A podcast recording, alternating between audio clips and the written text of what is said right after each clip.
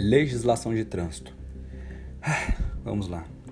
Da parte histórica, lembrando ali do primeiro relato de congestionamento, que foi na Grécia Antiga. O primeiro carro que atingia 4 km por hora de velocidade e que foi feito foi em 1771 pelo Nicolas Cugnot, francês.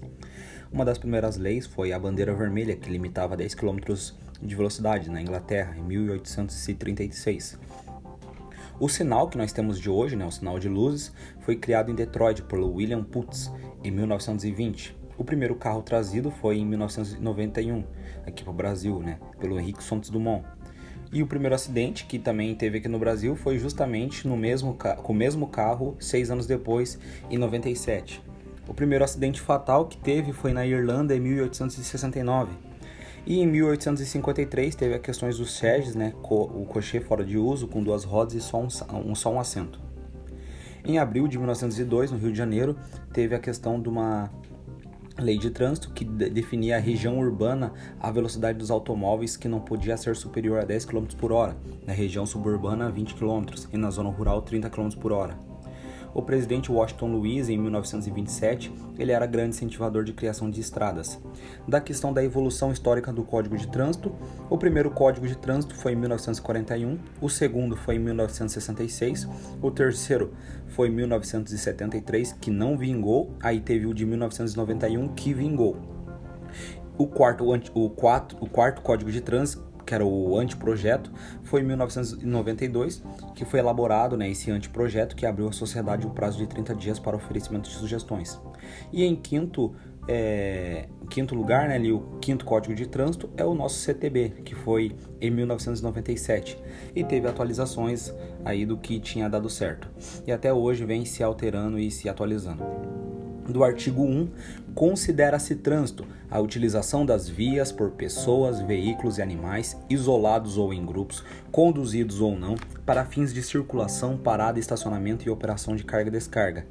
Esse termo eu li por completo justamente porque vai ser questão de prova. Considera-se trânsito a utilização das vias por pessoas, veículos e animais, isolados ou em grupos, conduzidos ou não, para fins de circulação, parada, estacionamento e operação de carga e descargas.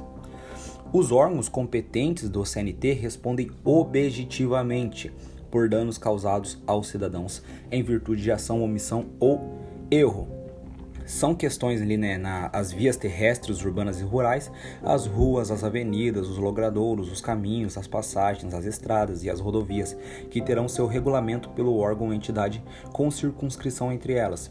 Eu estou lendo esses artigos como um todo porque, por exemplo, só nesse artigo 2, das questões das vias terrestres, da questão do trânsito e até mesmo aqui dos códigos das datas, foram três questões de prova da T1, que estava pedindo, por exemplo, o primeiro Código Nacional, que foi em 1941, que pediu, por exemplo, a descrição do que é trânsito, e a outra também sobre as questões das vias terrestres urbanas e rurais. Então, por isso que eu li por extenso. São consideradas vias terrestres as praias, as as praias abertas de circulação pública, as vias internas pertencentes aos condomínios constituídos por unidades autônomas e as vias e as áreas de estacionamento de estabelecimento privado de uso coletivo. As disposições CTB são aplicáveis a qualquer veículo, bem como proprietários, condutores dos veículos nacionais ou estrangeiros e as pessoas nele expressamente mencionadas. O CNT em si né, é um conjunto de órgãos e entidades da União, dos estados, do DF e dos municípios. Ele é um órgão consultivo, normativo e executivo. Ele é executivo porque também compõe tanto o DETRAN quanto o CONTRAN. O CNT, né, ele age ali na formação, habilitação e reciclagem de condutores, educação, engenharia e operação do sistema viário, policiamento e fiscalização, julgamento de infrações de recurso e aplicações de penalidades. Seus objetivos é estabelecer diretrizes de polícia nacional, fixar a padronização de critérios técnicos, estabelecer sistema de fluxos permanentes de informação entre os órgãos. Da questão agora dos seus órgãos, do CNT no caso, o CONTRAN é aquele que é o Conselho Nacional de Trânsito. Sua finalidade é ser coordenador, um órgão máximo né, de consulta e normativo. O CETRAN e o CONTRADIF agora são Conselho Estadual de Trânsito e Conselho de Trânsito do Distrito Federal. É, é um órgão normativo, consultivo, também ali na questão de coordenadores. Então é o CONTRAN, que ele é o principal de todos, né, é federal da União, e o CETRAN e CONTRADIF dos estados e do Distrito Federal. Já o Denatran, ele é executivo nacional, ele é o máximo da União. E o Detran, ele é executivo de trânsito da União dos Estados, DF e municípios. Ele executa o que os órgãos consultivos normativos solicitam. Já os órgãos executivos rodoviários da União, dos estados e do DF, dos municípios, é a PRF, a PM dos estados e DF, as juntas administrativas de recursos e infrações, a JARI. Normalmente, como o Denatran é um órgão máximo executivo, antes dele executar algo, tem que vir a palavra mediante aprovação do CONTRAN, mediante solicitação do CONTRAN. O CONTRAN em si ele estabelece normas regulamentares, coordena os órgãos da CNT, ele estabelece normativos procedimentos para enquadramento das condutas, para fiscalização e aplicação das medidas administrativas e das penalidades por infrações e para a arrecadação das multas aplicadas e o repasse dos valores arrecadados. Ele aqui também normatiza o processo de formação de candidato à obtenção de CNH. Já o Denatran, ele compete ao órgão máximo executivo de trânsito da União, dentre outras funções. Ele expede, por exemplo, a permissão para dirigir, a CNH, o CRLV, mediante delegação dos órgãos executivos dos estados e do DF. Ele organiza e mantém o Registro Nacional de Habilitação, o RENACH. Ele também organiza e mantém o RENAVAN. Ele elabora junto os demais órgãos e entidades CNT, que no caso submeter a aprovação do CONTAN, é, complementa também outras questões. Ele expede a PID também, que é a permissão internacional para conduzir veículo, mediante delegação também dos estados do Distrito Federal, e entre outras funções. O CETRAN e o CONTRADIF são conselhos estaduais de trânsito que exercem atividade consultiva e normativa. No caso, os presidentes do CETRAN e do CONTRADIF são nomeados pelos governadores dos estados do DF, eles têm que ter reconhecida experiência do trânsito e seu mandato é de dois anos. Eles elaboram é, normas no âmbito de competências, eles julgam os recursos interpostos contra decisões das JARES, dos órgãos e entidades executivos estaduais, acompanha e coordena as atividades de trânsito, educação, engenharia, fiscalização, policiamento extensivo de trânsito, formação de condutores, registro e licenciamento de veículos, articulando os órgãos do sistema do Estado, reportando-se ao CONTRAN. Já as questões das JARES, que são as Juntas Administrativas de Recursos e Infrações, as JARI, elas possuem regimento próprio, dão apoio administrativo e financeiro do órgão ou entidade junto ao qual funcionem, no caso ali, a questão que compete à JAR em si é julgar recursos, solicitar aos órgãos e entidades executivos de trânsito informações complementares, encaminhar aos órgãos superiores problemas observados. Já a PRF, ela realiza o patrulhamento ostensivo, além de coletar dados estatísticos e elaborar estudos sobre acidentes de trânsito e suas causas, adotando ou indicando medidas operacionais preventivas e encaminhando os órgãos rodoviário federal. Agora, compete aos órgãos e entidades executivos rodoviários da União, dos Estados, do DF e dos municípios Nesse caso, esses órgãos executivos rodoviários executam a fiscalização de trânsito, atuando, aplicando as penalidades de advertência por escrito e ainda as multas e medidas administrativas cabíveis, também implementa as medidas de política nacional de trânsito, ampliam também a penalidade de suspensão do direito de dirigir, fiscaliza, autua, aplica as penalidades e medidas administrativas cabíveis relativas a infrações por excesso de peso, dimensões e lotação dos veículos, bem como notificar e arrecadar as multas que aplicar compete aos órgãos ou entidades executivos de trânsito dos estados e do DF, nesse caso. Então, nesse caso, não tem a, os municípios. Quando for órgãos ou entidades executivos de trânsito, aqui dessa parte é apenas estados e DF. Eles estabelecem em conjunto com as PMs as diretrizes para policiamento ostensivo de trânsito, também criam, implantam e mantêm escolas públicas de trânsito destinadas à educação de crianças e adolescentes por meio de aulas teóricas e práticas sobre legislação, sinalização e comportamento de trânsito, realizam, fiscalizam e controlam o processo de formação, de aperfeiçoamento, de reciclagem, de suspensão de condutores, expedem e caçam licença de aprendizagem de PPD e CNH mediante delegação do órgão máximo executivo, no caso o Denatran.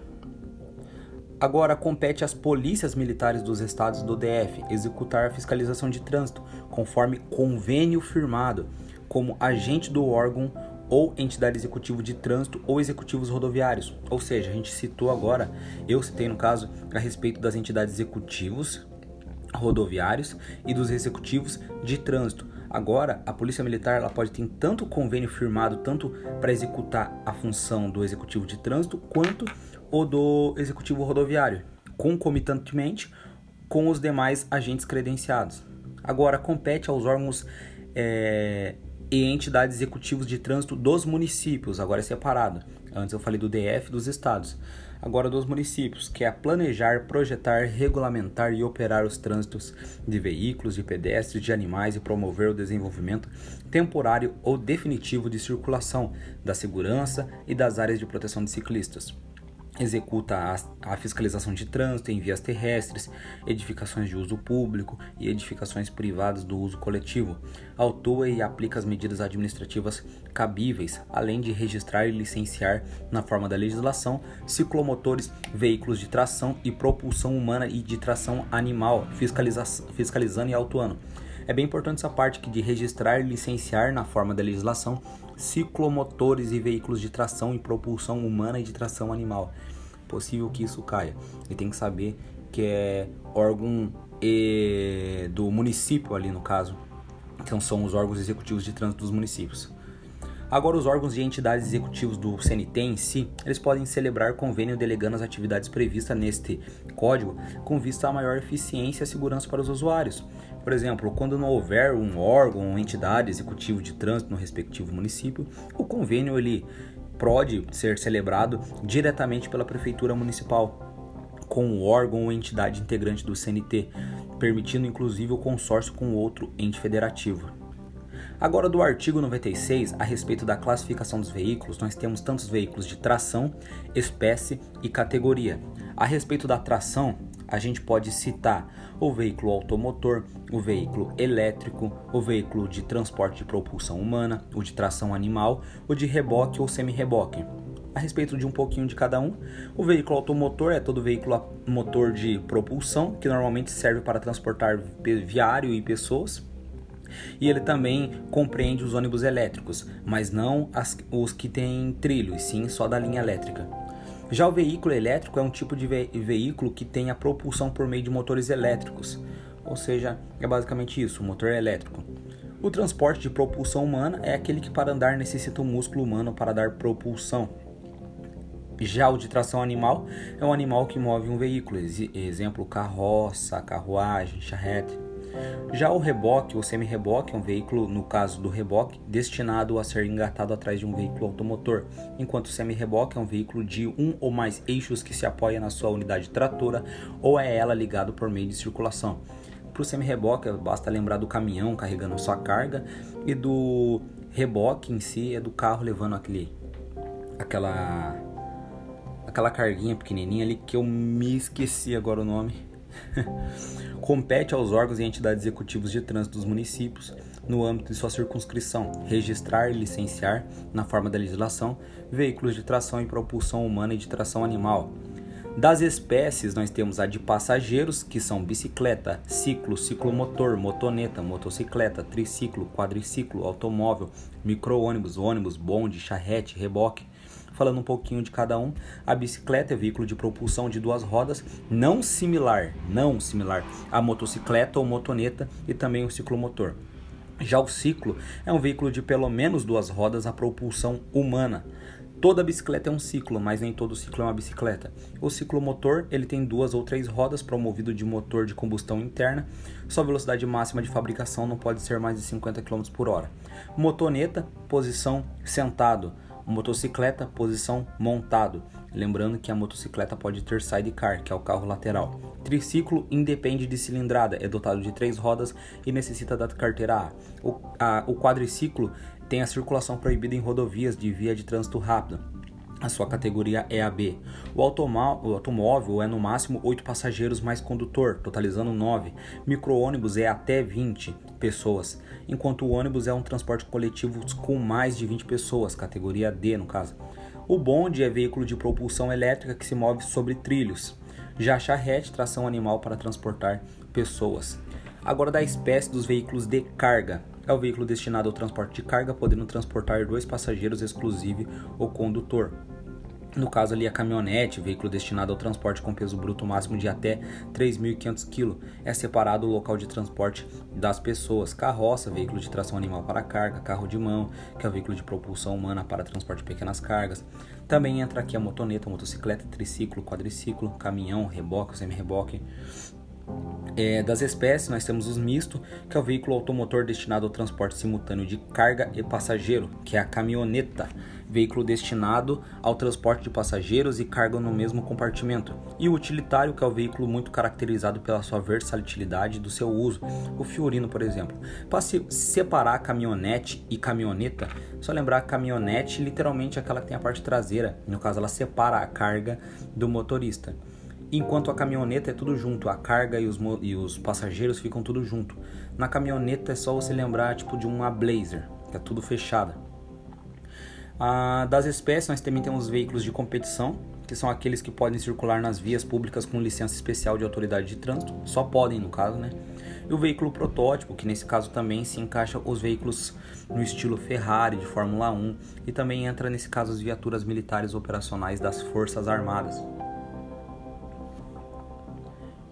Excetam-se do dispositivo nesses artigos, isso aqui não tem nada demais. Do, da espécie, nós temos o de tração, que é o caminhão trator, carreta, trator de rodas, trator de esteira, trator misto. O trator, o caminhão trator em si é o veículo automotor destinado a tracionar ou arrastar outro. A carreta é o caminhão trator mais semi-reboque. O trator de rodas é o veículo automotor construído para realizar trabalho agrícola de construção e pavimentação. O trator de esteira é o trator de esteira é um tipo de trator que se move pelo sistema mecânico e de transmissão. O trator misto é o trator que é um que se locomove através de esteiras movidas pelo sistema mecânico de transmissão combinado com rodados. Já da espécie, nós também temos os especiais, que é a ambulância, a viatura policial, o carro funerário, o caminhão de bombeiro. É o veículo especial aquele constituído com características específicas, destinado ao transporte de cargas indivisíveis, excedentes em peso ou dimensões, assim como dotados de equipamentos para prestação de serviço, etc. De espécie, nós também temos os de coleção, que são veículos com mais de 30 anos, conservando as características originais, mas ele também pode ser modificado e integrar uma coleção em si. Apresenta um certificado de originalidade reconhecido pelo Denatran quanto à categoria pode ser tanto particular, oficial, representação diplomática e de aluguel. Fica pora, né? Pora. Particular, oficial, representação diplomática e aluguel. Agora, a respeito da habilitação, a habilitação para conduzir veículo automotor e elétrico será apurada por meio de exames que deverão ser realizados junto ao órgão ou entidades executivos Estado ou DF, ou seja, entidades executivos Estados ou DF, ou na sede estadual ou distrital do próprio órgão.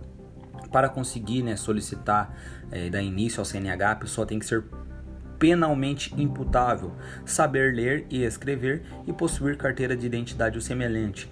Tomar cuidado com esses possuir é, ser penalmente imputável, né? Às vezes se confunde com aquela questão do ser maior de 18 anos, que era algo que era solicitado no, no antigo regimento a respeito das, das, das características de habilitação.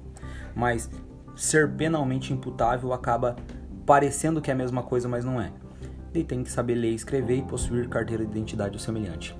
Todas as habilitações serão cadastradas no Renache. Esse número nunca troca, mesmo que você mude de estado, a não ser que você refaça todo o processo. A CNH será expedida em meio eletrônico e armazenada e disponibilizada ao condutor pelo órgão máximo executivo de trânsito da União, podendo optar também pela expedição do documento em meio físico, no caso, a CNH, expedida em meio eletrônico, é denominada Carteira Nacional de Habilitação Eletrônica, CNH-E.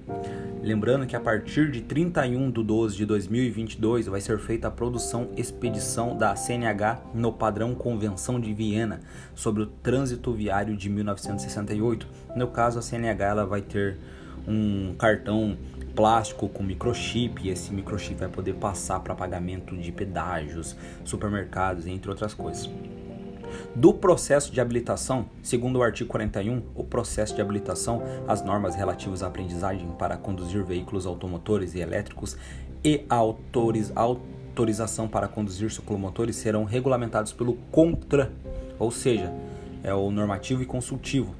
ele que normatiza as coisas. A autorização para conduzir veículos de animal propulsão de tração animal ficará a cargo dos municípios. Foi aquilo que eu tinha falado anteriormente. O artigo 142, no caso o reconhecimento de habilitação obtida em outros países, tem que ter as condições estabelecidas em convenções e as normas do CONTRAN. Da categoria de CNH A, é todos os veículos automotores e elétricos de duas ou três rodas com ou sem sidecar. Não se aplica aos quadriciclos. Categoria B, veículos automotores e elétricos, PBT, peso bruto total, né? Ou, no caso, o peso em si do, do veículo ali, né? Com as pessoas e tal, não pode é, expedir, não pode exceder mais de 3.500 quilos. O máximo de passageiros na categoria A, perdão, na categoria B é de 8 passageiros, excluído o motorista, ou seja, são 9 pessoas ao todo.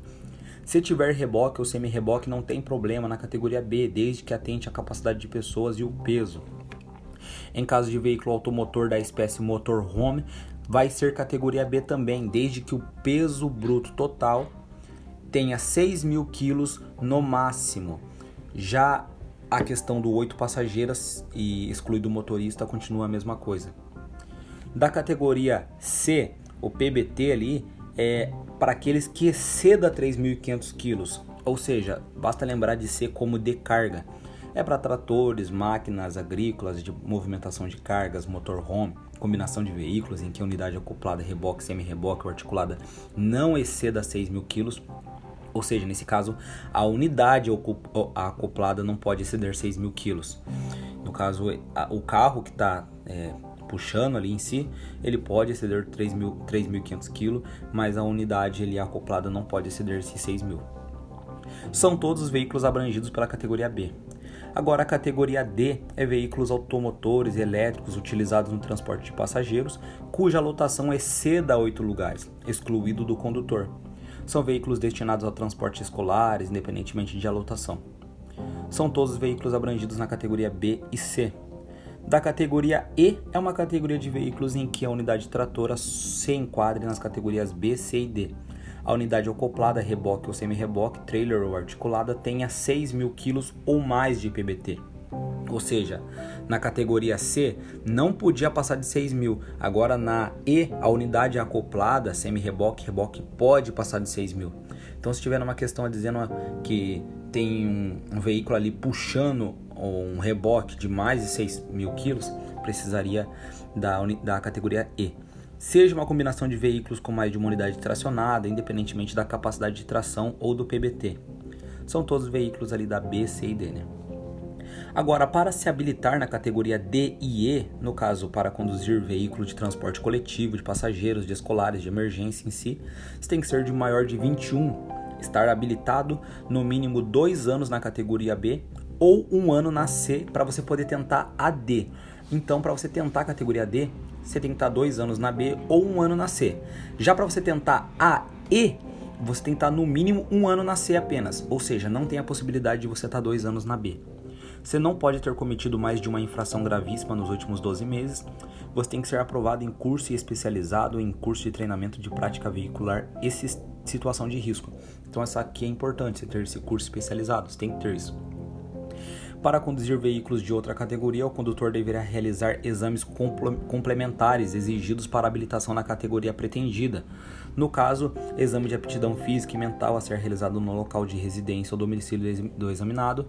A cada 10 anos, para aqueles com menos de 50 anos, a cada 5 anos, para condutores com idade igual ou superior a 50 anos e inferior a 70, a cada 3 anos para condutores com mais de 70 anos.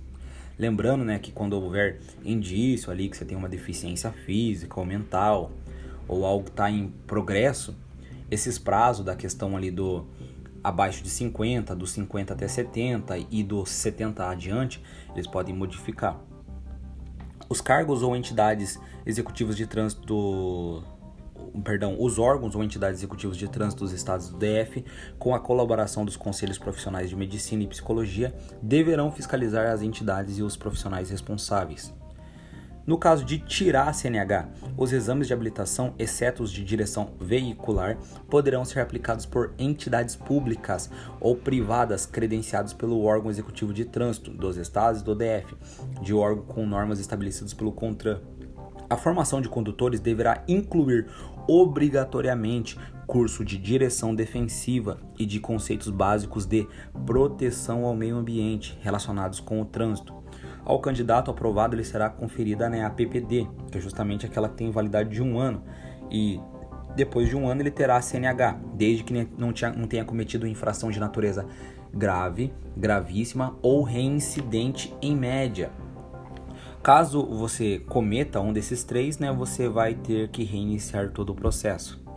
Para aqueles de categoria C, D e E, eles terão que comprovar resultado negativo em exame toxicológico para obter a renovação da CNH. Lembrando que a janela de detecção é de 90 dias, diferente do nosso concurso, por exemplo, que era 180. Aos com idade inferior a 70 terão que refazer exames toxicológicos a cada dois anos e seis meses, independente da validade dos outros exames. Se deu resultado positivo, você tem a possibilidade de contraprova e de recurso administrativo sem efeito suspensivo. Ou seja, você pegou, fez ali o exame e deu positivo, você pode fazer a contraprova. Se você fizer a contraprova e deu positivo de novo, aí você vai ter ali né, a suspensão do direito de dirigir por três meses, condicionado ao levantamento de suspensão e inclusão do RENASH. Assim como se você teve resultado positivo e você não fez nada, deixou por si só, é a mesma coisa, suspensão do direito de dirigir por três meses e o levantamento de suspensão inclusão no RENASH.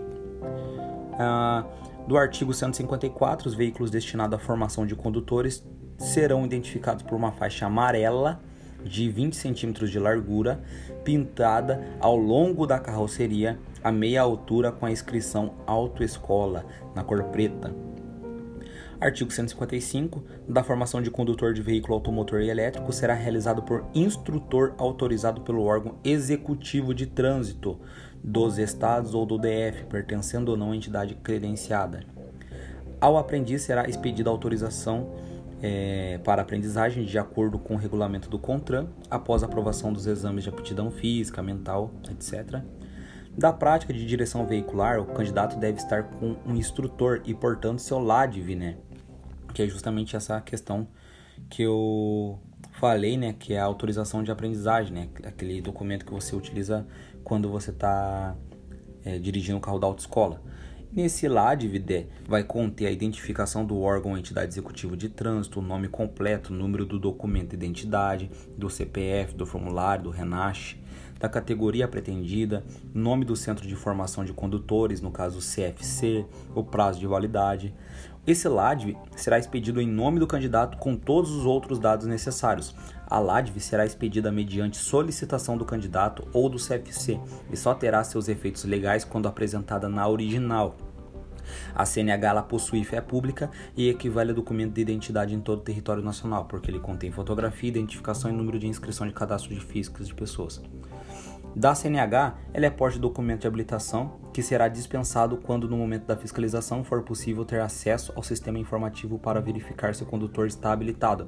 Lembrando que ele é dispensável, não que ele não seja. É algo que não seja obrigatório, ou seja, você deve portar a CNH, ela é obrigatória, mas caso o agente de autoridade de trânsito possa consultar ali, ele é dispensado de ser apresentado.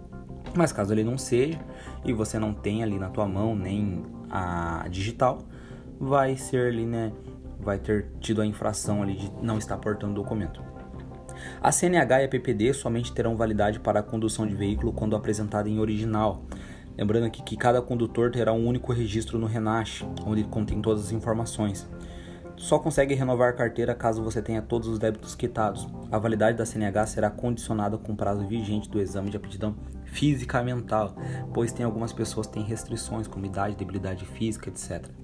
Antes, antes de ser necessário renovar a carteira, as entidades de trânsito enviarão por meio eletrônico um aviso com 30 dias de antecedência. Então, você sabe, você às vezes está esquecido e acha que não precisa renovar a carteira, vai ser enviado um, um uma carta ali para o seu endereço com 30 dias de antecedência avisando a respeito de que sua carteira vai vencer. Todo veículo automotor, a respeito dos documentos de porte, né, é, todo veículo automotor elétrico articulado reboque ou semi-reboque deve ser registrado perante o órgão executivo de trânsito do Estado, do, do, do DF, do município de domicílio ou residência de seu proprietário. Deve registrar o veículo e expedir-se-á o certificado de registro de veículo, CRV. Dessa parte aqui, documentos de porte obrigatório, é, me gera uma leve confusão a respeito do CRV, pois não lembro se é realmente um documento de porte obrigatório em minha concepção, os documentos de porte obrigatório é o CRLV e a CNH, porque o CRV é justamente aquele documento da questão da compra e venda do veículo, quando você for né, passar ali para frente. Então, o CRV eu entendo que ele é parte ali do documento que faz junção com o CRLV, mas ele não é necessariamente de porte obrigatório. Mas continuando a respeito do que traz o material, como em título, documentos de porte obrigatório e, em sequência, a respeito do CRV. Para expedição do certificado de registro de veículo, o órgão executivo de trânsito consultará o cadastro de Renavan e exigirá nota fiscal fornecida pelo fabricante ou vendedor, é, o documento equivalente expedido por autoridade competente, o documento fornecido pelos Ministérios das Relações Exteriores, quando se tratar de veículo importado por meio de missões diplomáticas, será obrigatória a expedição de novo certificado de registro de veículo, no caso, quando você transferir a propriedade do veículo, né? Então, quando você dá início à tramitação, você tem até 30 dias para expedir novo CRV. Ou quando o proprietário mudar o município de domicílio ou residência, ele também terá 30 dias também para fazer essa mudança, desde que ele começou a fazer a tramitação dos documentos. For alterada também qualquer característica do veículo, vai ter que se mudar o CRV, ou quando houver mudança de categoria do CRLV, é o Certificado de Licenciamento Anual, será expedido ao veículo licenciado vinculado ao certificado de registro de veículo em meio físico ou digital à escolha do proprietário. No caso, o primeiro licenciamento será feito simultaneamente ao CRV. O veículo somente será considerado licenciado em, estando quitados os débitos relativos a tributos, encargos e multas de trânsito e ambientais vinculados ao veículo, independentemente da responsabilidade pelas infrações cometidas. Lembrando que licenciamento também é um documento de porte obrigatório e ele, é, caso você poder, caso, caso o agente de trânsito poder suprir a questão do documento, é, você não precisa apresentar ele, né? Ele acaba sendo dispensável também.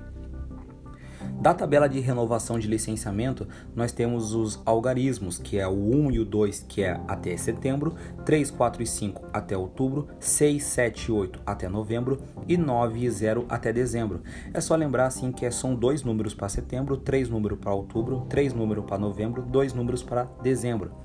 Ó, 1, 2, setembro, 3, 4, 5, outubro, 6, 7, 8, novembro, 9 e 0 até dezembro. Essa é na renovação de licenciamento. Agora, do calendário de licenciamento em si, é só lembrar que começa em março o número 1 da placa final do veículo, né? Então, se a placa ali foi 9841, no caso, o início aqui do, da questão do licenciamento vai ser em março. O 2 vai ser em abril, 3 maio, 4 junho, 6, é, é, perdão, 4 junho, 5 julho, 6 agosto, 7 setembro, 8 outubro, 9 novembro e o zero vai ser dezembro. Basta lembrar também de um detalhe importante, que vai ser sempre do dia 1 até 31 de março, no caso, para os de placa número 1 no final e de placa número 2 é até 30 de abril, porque é o último dia do mês. Mas o único que tem diferença de todas é um dezembro, que é da placa final zero, que é até dia 15 de dezembro, ou seja, fica ali no meio do mês. O resto é sempre até o final do mês que tem, né, para a questão do licenciamento. Do processo administrativo agora, ocorre infração, lavra-se lavra né, o auto onde constará a tipificação da infração, local, data e hora do cometimento da infração, caracteres da placa de identificação do veículo, sua marca e espécie e outros elementos julgados necessários.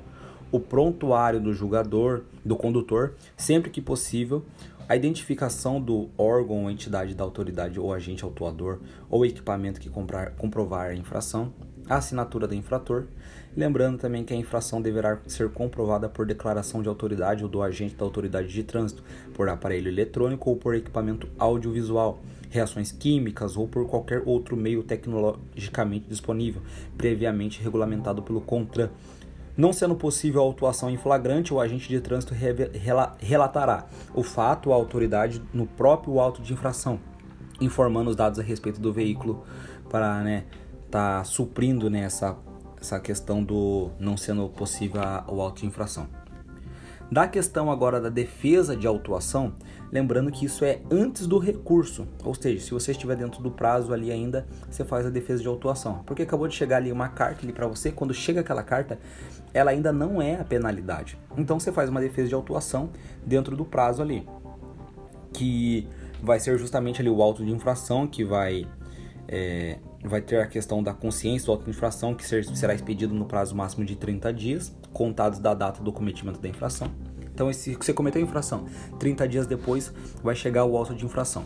Você vai fazer uma defesa de autuação que você pode estar fazendo, que isso não é um recurso. E da notificação da autuação, né, ela constará a data do término do prazo para apresentação da data de autuação pelo proprietário do veículo ou por condutor infrator devidamente identificado, que não será inferior a 15 dias, ou seja, você tem mais de 15 dias para poder fazer essa defesa de autuação. Os dados do condutor identificados no AIT deverá constar na notificação de autuação, observada a regulamentação específica. É, Caso a defesa prévia ali, né, que é a defesa de autuação, seja indeferida ou não seja apresentado no prazo estabelecido, será aplicado a penalidade e expedida notificação ao proprietário do veículo ou ao infrator no prazo máximo de 180 dias. Então lembrando, a pessoa fez ali uma infração, depois de 30 dias no máximo vai ser expedida ali a, o auto de infração. Desse auto de infração, a pessoa vai lá e pode fazer a sua defesa de autuação, porque ainda não foi uma penalidade, nem nada do tipo.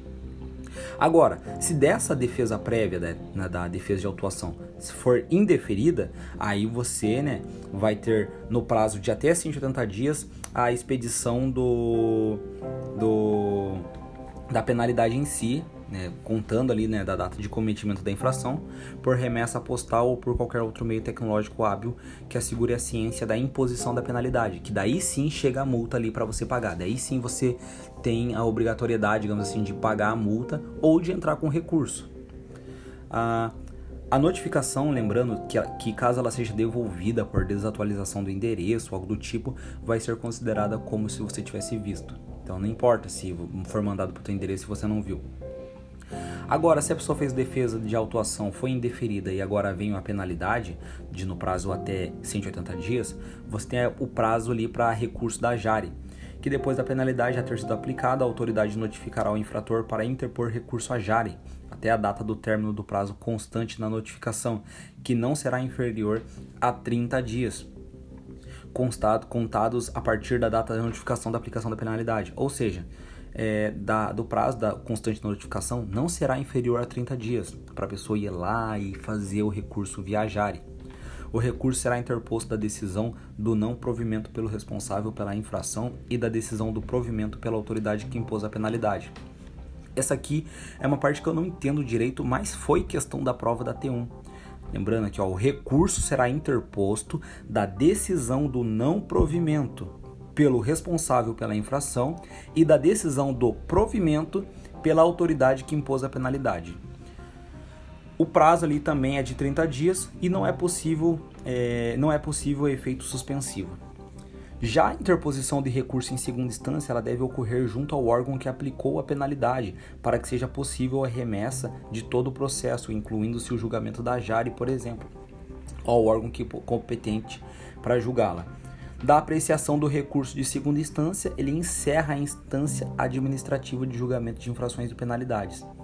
Então, a, a, a apreciação do recurso de segunda instância já não está mais falando da questão de é, instância administrativa. Das medidas administrativas, nós temos a retenção do veículo, a remoção do veículo, recolhimento de CNH, recolhimento de, P, de, de, de PDT, não, de permissão para dirigir, de recolhimento de certificado de registro, recolhimento de CRLV, o questão do transbordo do excesso de recarga, realização de teste de dosagem de alcoolemia ou perícia de substância entorpecente, recolhimento de animais que se encontram soltos nas vias e nas faixas de domínio, realização de exames de aptidão física. Então, tudo isso são medidas administrativas. Vale lembrar que a maioria, ou no caso quase todos, são é, são ali ações né, que vão ser tomadas pelos órgãos que começam com R. Pode ver retenção do veículo, remoção do veículo, recolhimento da CNH, é, re recolhimento da PPD, recolhimento do CRV, enfim. Sobre as medidas administrativas, a ordem, o consentimento, a fiscalização, as medidas administrativas e coercivas adotadas pelas autoridades de trânsito e seus agentes terão por objetivo prioritário a proteção à vida e incolumidade de pessoas. Ou seja, todas as questões de ordem, consentimento, fiscalização e até mesmo as medidas administrativas, que é o recolhimento, é, remoção, retenção, isso é feito com objetivo prioritário a proteção à vida e à incolumidade das pessoas. Uh, dos detalhes né, em si, retenção, quando falar em retenção da diferença de remoção, por exemplo, a retenção é aquilo quando a irregularidade puder ser sanada no local da infração. O veículo, no caso, será liberado, tão logo que a irregularidade for sanada. Ou quando não for possível sanar a falha né, no local de infração, o veículo pode também é, ser liberado e entregue a condutor regularmente habilitado, né, desde que ofereça condições de segurança para a circulação. Então, às vezes, a pessoa está com uma leve, é, uma, uma, uma luz apagada ou algo do tipo, e ele foi parado. Aí o veículo foi retido. Se ele vê que é, vai poder ser. O carro vai poder andar ali, no caso, porque é de dia, então isso não vai interferir na iluminação. É, então pode ser liberado o, o veículo, não sendo necessário é, restringir. Eu dei um exemplo só para fixar melhor. Eu não sei exatamente se seria, no caso, liberado nessa situação, mas eu acredito que deu para entender. Da remoção do veículo, agora, por exemplo, é deslocar o veículo para o depósito fixado da autoridade. Já a remoção ela deve ser feita por meio de veículo destinado para fim de guincho, por exemplo, ou na falta né, de um guincho, você pode usar o próprio veículo ali né, como meio para removê-lo. A liberação do veículo ela é condicionada ao reparo de qualquer componente ou equipamento obrigatório que não esteja em perfeito estado de funcionamento. Os serviços de remoção, depósito e guarda de veículo poderão ser realizados por órgão público ou particular, contratado por licitação pública. O proprietário do veículo será responsável pelo pagamento dos custos. Caso o proprietário ou condutor não esteja presente no momento da remoção do veículo, a autoridade de trânsito, no prazo de 10 dias contado da data de remoção, deverá expedir ao proprietário a notificação por remessa postal ou por outro meio tecnológico hábil que assegure a sua ciência, e caso reste frustrada, a notificação pode ser feita por edital.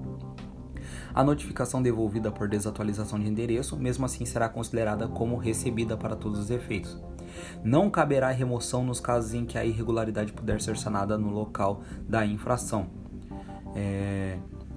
E também na questão de caso o proprietário do veículo comprovar administrativamente ou até mesmo judicialmente que o recolhimento foi indevido ou que houve abuso, é de responsabilidade do ente público a devolução das quantias pagas por força deste artigo, segundo é, os mesmos critérios da devolução das multas indevidas. Ou seja, vai ser devolvida tanto os valores que foram pagos às multas, assim como as questões dos guinchos, do pátio, etc. Não será aplicada remoção se o condutor sanar a irregularidade no local, desde que isso ocorra antes que dê a operação de remoção é, em si. Né? Então, se foi chamado o guincho, está no meio do caminho e o proprietário sanou a irregularidade, não vai ser removido. Mas se chegou o guincho, o guincho já está colocando o carro ali, aí né, vai entrar na questão do bom senso, né? Daí infelizmente o carro vai acabar sendo re recolhido. E também não vai ser é, removido o, o, o veículo quando perceber que a remoção trará mais prejuízo do que aquela questão que está sendo né, é, identificada para dar-se né, a remoção. Então, quando você vê que vai ter mais prejuízo se você remover, não será feito. O, do recolhimento do documento de habilitação, o recolhimento da CNH e da PPD vai dar-se né, diante de mediante recibo, além dos casos previstos nesse código, quando houver suspeita de sua inautenticidade ou adulteração, sempre que haver previsão no, no código, ou quando o documento for falso. O objetivo é imediato e impede a condução de veículos nas vias públicas. A partir do momento que foi regularizado, né, visto ali que não tem nenhum problema ou algo do tipo, deve ser devolvido o documento. O condutor tem que ir até o órgão ou entidade de trânsito em até cinco dias. Caso não for buscar, ela vai ser encaminhado a outro órgão. Esse é uma coisa que eu não vi no nosso material e está na prova da T1. Vale ressaltar.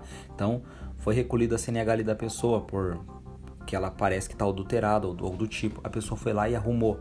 Ele tem até cinco dias para ir lá e recuperar essa CNH no, no órgão ou entidade de trânsito. Caso não for buscar, vai ser encaminhado a outro órgão específico. Do recolhimento da CRV é quando for feito, no caso ali, é, a questão da inautenticidade ou adulteração. Ou quando não foi feita a transferência dentro do prazo de 30 dias. É, também quando houver suspeita de inautenticidade ou adulteração, que eu já tinha citado, perdão. O recolhimento de CRV licenciamento é no caso se o prazo de licenciamento estiver vencido ou quando houver suspeita, de inautenticidade ou adulteração, e no caso de retenção do veículo, se a irregularidade não puder ser sanada no local. Então, então se não puder ser sanado no local, é recolhido a CRLV. Isso vai garantir que o proprietário promova a regularização da infração, e quando for falsa, deverão ser adotadas as medidas de polícia judiciária também, por conta do documento falso. Então não vai ser aplicado só a questão do, da infração de trânsito. A MA de transbordo do excesso de carga é a condição para que o veículo possa prosseguir a viagem e será efetuada as espécies do proprietário do veículo, sem prejuízo à multa aplicável. Do recolhimento de animais é os animais que se encontram soltos nas vias e na faixa de domínio, que vão ser recolhidos e depois submetidos a leilão. Vale lembrar que o valor do leilão vai ser dado ao proprietário, porém o proprietário vai ter que pagar as multas referentes a este fato. Das, infra das infrações punidas com multa, nós temos a leve, que é 3 pontos no valor de R$ 88,33, a média, que é 4 pontos no valor de R$ 130,16, a grave, 5 pontos, R$ 195,23 e a gravíssima, 7 pontos, R$ 293,47. Os valores podem ser corrigidos monetariamente pelo CONTRAN, respeitando os limites do IPCA, e deverá ser imposta a penalidade de advertência nesse caso, né, por escrito, a infração de natureza leve ou média, passivo de ser punida com multa, caso o infrator não tenha cometido nenhuma infração nos casos é, nos últimos 12 meses. Então, se a pessoa cometeu uma infração de natureza média ou leve, isso pode ser substituído por uma é, penalidade de advertência apenas. Mas se a pessoa não ter cometido nenhuma infração nos últimos 12 meses.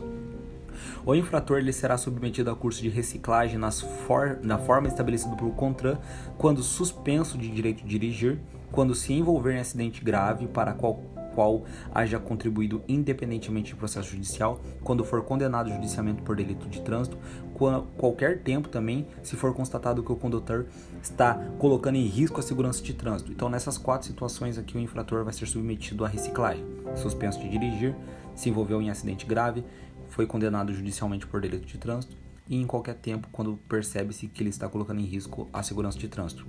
Agora, da cassação, vai ser quando a pessoa já teve a suspensão do direito de dirigir e mesmo assim está conduzindo o veículo. Vai ser também né, cassado quando no caso de reincidência da questão do, da CNH ou PPD com categoria diferente também, ah, quando for condenado judicialmente por delito de trânsito, quando também foi constatado em processo administrativo a irregularidade na expedição do documento de habilitação, a autoridade expeditora promoverá o seu cancelamento. Os decorridos dois anos de cassação da Carteira Nacional de Habilitação, o infrator poderá requerer sua reabilitação, submetendo-se a todos os exames necessários à habilitação. Ou seja, passou dois anos de cassação, a pessoa pode requerer a reabilitação, porém ele vai ter que se submeter a todos os exames necessários e não só requerer pronto. Das penalidades de suspensão do direito de dirigir, o infrator ali, né, é sempre que o infrator atingir o período de 12 meses, a seguinte contagem de pontos, 20, 30 ou 40. Na questão dos 20 pontos, é que caso a pessoa fez duas gravíssimas, então ele vai ter no máximo 20 pontos, porque duas gravíssimas ele já deu 14 ali, então, então quer dizer que a pessoa comete infrações gravíssimas, então é complicado dar a possibilidade dele ter 40 pontos, então é apenas dado 20. Se ele cometeu apenas uma infração gravíssima, ele tem a possibilidade de até 30 pontos poder cometer ali médias, leves e graves. Agora, se ele não cometeu nenhuma gravíssima, ele pode cometer até 40 pontos. No caso só de leves, graves e, e médias.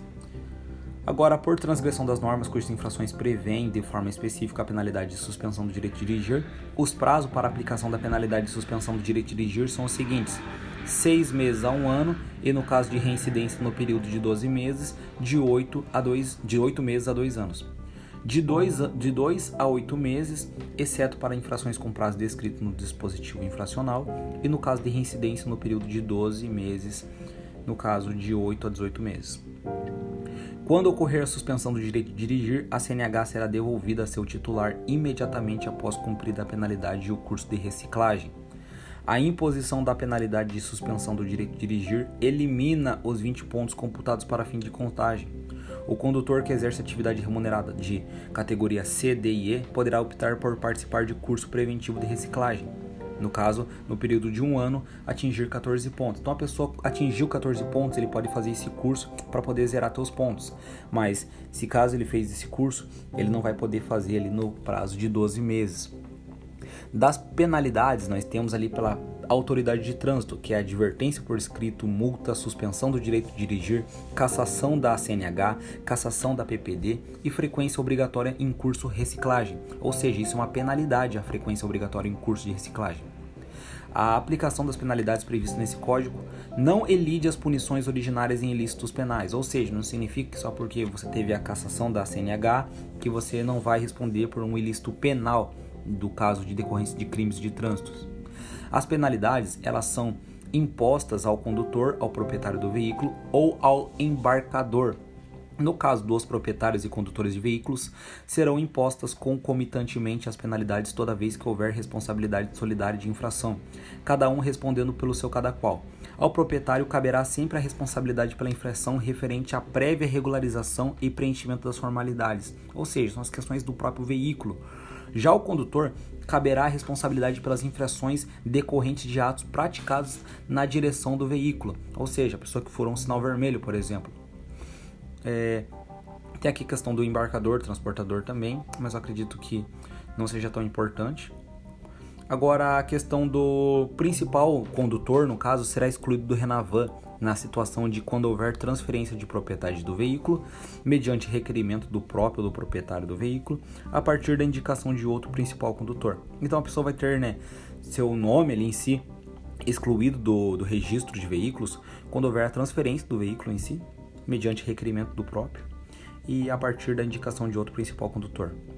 Dos veículos de emergência, nós temos os batedores que terão prioridade de passagem ou seja, o veículo, que, que é um veículo de emergência, né? É o de socorro de incêndio salvamento, polícia, fiscalização e operação de trânsito, ambulâncias e o de salvamento difuso, que são os serviços de emergências decorrentes de, de acidentes ambientais, da defesa civil.